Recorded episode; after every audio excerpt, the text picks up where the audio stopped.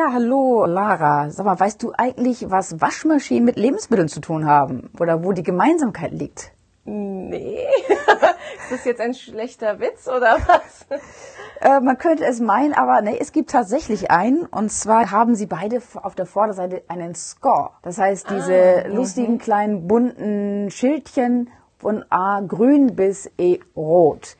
Das kennen wir von Waschmaschinen, Geschirrspülern, äh, Trocknern etc., also von der weißen Ware. Und wir kennen es von Autos, das ist die Energieeffizienz. Mhm, genau. Natürlich geht es bei Lebensmitteln nicht in, um Energieeffizienz, aber sie haben einen vergleichbaren Score. Das ist zwar noch eine freiwillige Geschichte, aber immer mehr Lebensmittel haben es. Und wenn ihr mal in den Regalen schaut, werdet ihr wahrscheinlich jetzt immer häufiger auf solchen Score stoßen. Ja, das stimmt. Das ist mir auch schon aufgefallen. Gerade in in den letzten Wochen sieht man es immer häufiger. Ja, und damit herzlich willkommen zu einem neuen Healthcast. Und genau das soll jetzt auch unser Thema sein. Und zwar der Nutri-Score, den wir jetzt immer öfter auf Lebensmitteln entdecken. Und da wollen wir euch mal ein bisschen erklären, was überhaupt dahinter steckt und wie der Score zustande kommt, was der Gedanke überhaupt dahinter ist und vielleicht auch welche Kritik es an diesem System gibt. Ja, Birgit, du bist da ja schon so ein bisschen Profi, weißt schon einiges über den Nutri-Score, ich nicht so. Deswegen erklär uns doch erstmal, was genau ist überhaupt dieser Nutri-Score und wo ist er entstanden? Ja, der Nutri-Score soll dem Kunden möglichst schnell auf einen Blick Übersicht darüber geben, wie gesund ein Lebensmittel ist. Das heißt von A, gut, gesund, bis hin zu E, na eher mal in Maßen genießen, weil es nicht so wahnsinnig förderlich ist. Entstanden ist dieser Nutri-Score tatsächlich in Frankreich von unabhängigen Ernährungswissenschaftlern entwickelt und er wurde in Frankreich 2017 eingeführt. Allerdings also auch für gearbeitete Lebensmittel, natürlich nicht für Obst und Gemüse frisch vom Markt, sondern für verarbeitete Lebensmittel. Und es wurde auch von der französischen Regierung empfohlen, dass die Lebensmittelhersteller ihre Ware mit auszeichnen, damit die Kunden sofort sehen, um was für ein Lebensmittel es sich handelt oder wie gesund dieses Lebensmittel ist. Da es eine Empfehlung ist und keine Verpflichtung, hat sich das bislang noch nicht wirklich sehr stark durchgesetzt in Frankreich. Das heißt, es gibt es eigentlich nur vereinzelt. Auch bei uns haben natürlich immer wieder Verbraucherschutz ja verlangt, gefordert, dass wir es auch einführen und meines Wissens ist das am 1. November diesen Jahres passiert. Der Nutri-Score ist jetzt offiziell bei uns eingeführt, aber auch bei uns freiwillig.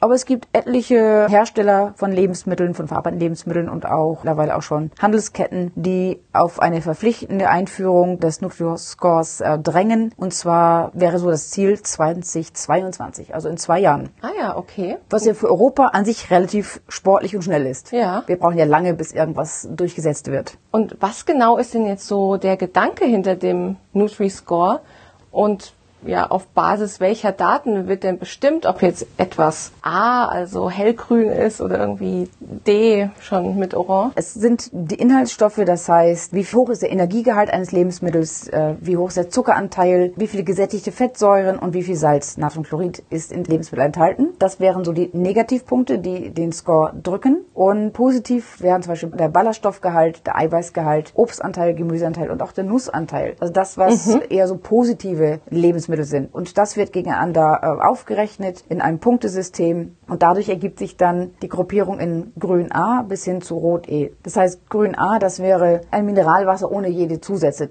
Das kann an sich nicht anders als A sein. Und zum Beispiel mit E ist vermutlich ein Lebensmittel deklariert, das war ein beliebter dunkelbrauner Nuss-Nougat-Aufstrich. Der ist im Zweifelsfall negativ, der ist im Zweifelsfall E. Das heißt, viel Zucker, viel Fett, hoher Energiegehalt, nicht nennenswerter Ballaststoffgehalt, wenig Eiweiß, kein Obst, kein Gemüse, aber ein hoher Nussanteil. Vielleicht ist es dann sogar nur ein D und kein E.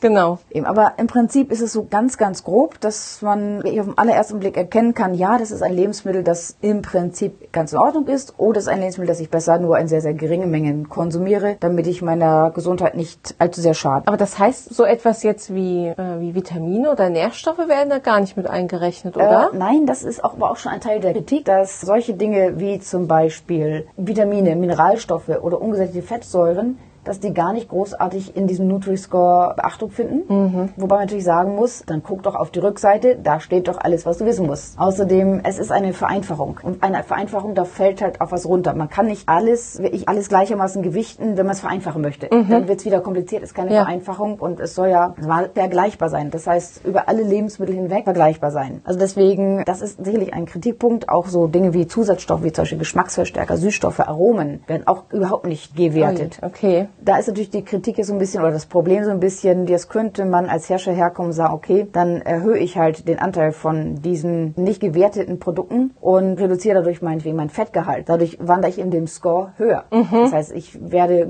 grüner, werde, gehe mehr in Richtung A. Ah gut, aber ähm, wir gehen ja. später noch mal ein bisschen mhm. mehr ein auf die Kritik. Ja. Also du hast ja schon gesagt, der Nutri-Score ist mittlerweile, also er ist noch freiwillig. Ja. Wie viele Hersteller haben den denn schon in etwa und wird er auch irgendwann verpflichtend in Zukunft? Also momentan ist die EU dran, das zur Verpflichtung zu machen. Ab 2022 soll es verpflichtend werden. Die äh, europäischen Verbraucherschutzorganisationen sprechen sich dafür aus, aber auch große Firmen, von denen man es gar nicht vielleicht erwarten würde, wie Nestle zum Beispiel, immer viel gescholten und viel kritisiert. Mhm. Danone, McCain sprechen sich für diesen Nutri-Score aus, aber auch Firmen wie also Handelsketten wie Rewe und Kaufland. Mhm. Das heißt, es tut sich was und ähm, vielleicht versuchen einfach sich jetzt einige Markenhersteller damit so ein bisschen abzuheben von anderen Herstellern und einfach zu sagen, okay, wir sind dafür, wir legen offen, was in unseren Produkten ist. Ja. Oder wir, keine Ahnung, mogeln anders. Ja, ich habe sogar schon auf ganz vielen Tiefkühlpizzen den ja. Nutri-Score gefunden.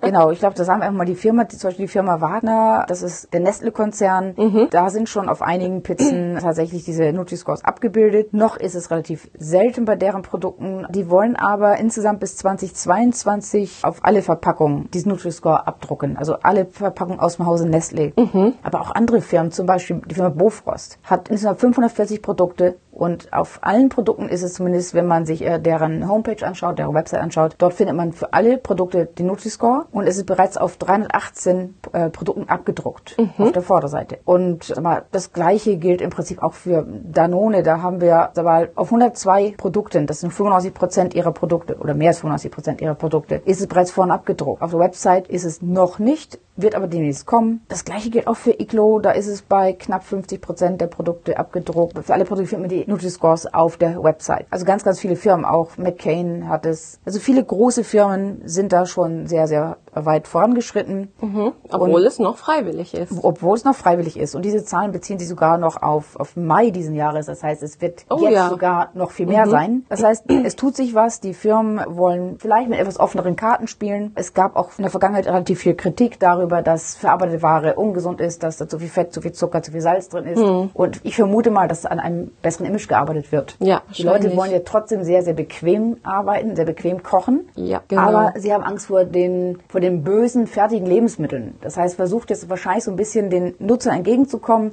dass man offenlegt, was drin ist, dass man auf den ersten Blick sieht, ja, das ist ein grünes, ein A-Produkt und deswegen kann ich es ohne Bedenken nutzen. Ist auch einfach ein Verkaufsargument. Ja, genau. Vor allen Dingen, egal wer es sieht, wenn ich was Grünes sehe, A, weiß ich, okay, das ist gut. Wenn ich sehe, es ist ja. eine Skala, die bis E runtergeht, dann dafür muss ich nicht einmal unsere Sprache sprechen, um das zu verstehen. Genau, wir hatten ja vorhin schon einen Aspekt kurz erwähnt, der als Kritik oft geäußert wird, wie zum Beispiel, dass beim Nutri-Score keine Vitamine oder Nährstoffe berücksichtigt werden werden. Was gibt es denn noch für Kritikpunkte? Ja, Im Prinzip, der größte Kritikpunkt ist, glaube ich, einfach, dass solche Scores nichts Individuelles berücksichtigen. Und zwar ganz simples Beispiel, altes Beispiel, als sie anfingen, Autos mit diesen Scores zu klassifizieren. Das ging damals durch die Presse, weil sich alle totgelacht haben. Was ich, jeder kennt den Kampfpanzer Leopard 2. Das gute Stück wiegt 62 Tonnen und bläst 1500 Gramm, also 1,5 Kilo CO2 pro Kilometer raus. Boah. Zur gleichen Zeit wurde auch der Golf 6 1,4 getestet, 1,8 Tonnen und beide sind Klasse E. Das mhm. heißt, der Panzer ist genauso effizient wie der Golf. Mhm.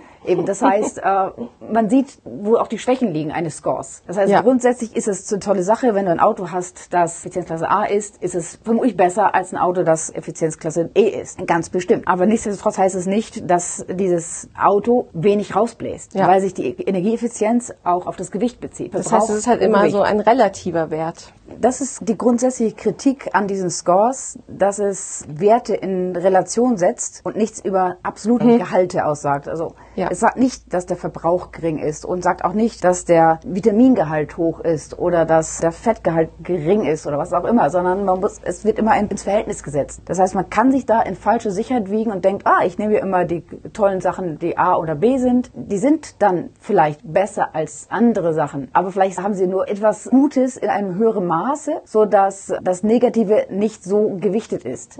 Das Negative ist aber trotzdem drin. Und etwas anderes, das vielleicht weniger Negatives hat, hat zwar auch weniger Positives, aber das Verhältnis ist trotzdem identisch. Ja. Deswegen, wenn es einen interessiert, wenn es einem wichtig ist, dann muss man halt einfach nochmal einen Blick werfen auf die Inhaltsliste und schauen, ist es wirklich das, wofür ich es halte. Okay, das heißt, der Nutri-Score wird auch nicht die Inhaltsliste ersetzen. Nein, es kann es nicht ersetzen. Die Inhaltsliste ist ja nach wie vor so, dass beides geht alles angeben muss. Ja. Und dass es auch in der Reihenfolge der Dosierung oder der Dosis angegeben wird. Das, was am meisten drin ist, wird auch als erste Stelle angegeben. Aber es gibt natürlich noch andere Kritikpunkte an dem Nutri-Score. Das hatte ich ja vorhin schon mal kurz erwähnt, dass zum Beispiel bestimmte Dinge nicht berücksichtigt werden, wie zum Beispiel Vitamine, Mineralstoffe und ungesättigte Fettsäuren. Die werden überhaupt nicht gewichtet. Die sind egal bei dem Nutri-Score. Nur wenn man halt alle Inhaltsstoffe gewichten würde, alles mit einbeziehen würde, dann wäre es keine Vereinfachung mehr. Deswegen muss man sich halt auf einige wenige Dinge beschränken, Ja. wie zum Beispiel Fettgehalt, äh, Kaloriengehalt etc. Man kann einfach auch hinten auf die Inhaltsliste schauen, dann sieht man, was drin ist. Das heißt, damit ist der Nutri-Score vielleicht nicht ganz so wertvoll, wie man meinen könnte, aber es ist zumindest erstmal ein erster Anhaltspunkt. Ähm, dann werden auch Zusatzstoffe nicht deklariert, wie zum Beispiel Geschmacksverstärker, Süßstoffe oder Aromen. auch das könnte man bedenklich finden. Natürlich, die Begründung ist die gleiche wie vorher auch. Es wäre keine Vereinfachung, wenn man alles erwähnen würde, aber auch da hilft der Blick auf die Zutatenliste. Dann werden Dinge wie Nachhaltigkeit überhaupt nicht gewertet. Das heißt, regionale Herkunft, ökologischer Anbau, Gentechnikfreiheit, das wird alles nicht bewertet. Es ist egal. Das heißt, ich kann irgendwie ganz schlecht hergestellte Produkte oder schlechten Bedingungen, äh, was ich mit riesen CO2-Fußabdruck äh, konsumieren, die aber ein wundervolles grünes, strahlendes A haben. Genau, das heißt, hier muss man dann wieder zusätzlich auf die Lebensmittelsiegel, wie das Bio-Siegel oder MSC achten, oder? Genau, da hatten wir auch eine Expertensprechstunde zu dem Thema, einfach auch auf diese Biosiegel. Auch da mal einen Blick drauf werfen, wenn es einem wichtig ist. Mhm, genau. Da hatten wir einen, eine tolle Expertin, die hat es wirklich gut erklärt, für jeden, der es mal hören möchte. Das war, glaube ich, die zweite das? Sprechstunde. Das war sehr, sehr spannend. Ja, das stimmt. Dann ein weiterer Kritikpunkt, der vermutlich in zwei Jahren behoben sein dürfte, ist die Freiwilligkeit. Wer wird es freiwillig machen? Vermutlich der, der auf ein A oder B hofft. Wer wird genau. es vermutlich nicht machen, der, der auf ein E hofft oder beziehungsweise der ein E befürchtet. Deswegen ist das halt momentan noch nicht so wirkungsvoll. Oder man könnte natürlich als Verbraucher ganz garstig sein und sagen, okay, du hast kein Nutri-Score vorne aufgedruckt, kauf ich es nicht.